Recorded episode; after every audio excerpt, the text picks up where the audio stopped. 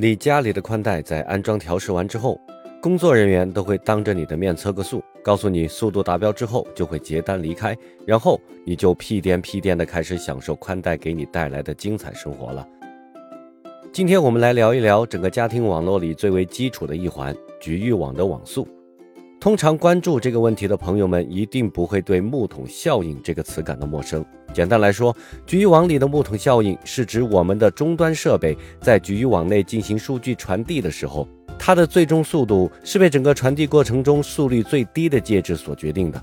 这个介质可能是交换机路由器，也可能是网线，当然了，也有可能是设备自己的网卡。为了方便大家的理解，我们直接上图。这是一个常见的家庭网络的拓扑图。等等，我好像看到了旁路由，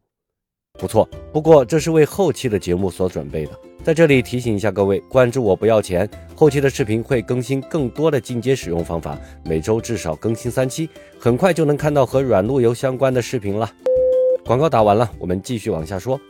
从这张图里我们可以看到，终端设备可以通过网线来进行连接，也可以通过 WiFi 来进行连接。我们首先假定整个局域网是跑在千兆这个速率上的，然后再分不同的情况来看看不同规格的传输介质是如何影响到整个局域网的网速的。首先，我们把路由器换成百兆的，因为所有设备之间的数据交换都会通过这个路由器，所以即便你使用的是千兆的网线和网卡，数据在通过路由器的时候都会被直接限制在百兆这个速率。因为路由器的网口只支持一百兆的协商速率，所以整个局域网的速率就被无情地限制在一百兆了。我们再换一种情况，如果整个局域网中的某根网线只支持一百兆的速率，又会是什么样子呢？比如这根线，装修工人偷懒只接了其中的四根，那么这台电脑的网卡即便是万兆的，顶破天了也只能跑到百兆。而其他的电脑如果要和它交换数据，那么速率也会被死死的卡在百兆这个速率上。但是其他设备之间的速率传输还是会保持在千兆，比如这两台电脑之间的数据传输。同样的，如果是这根网线或者是这根网线只跑到百兆，那么凡是和这几台或者这几台设备之间的数据传输，也就只能跑到百兆这个速率了。最后，我们再来单独的说说无线连接，也就是 WiFi。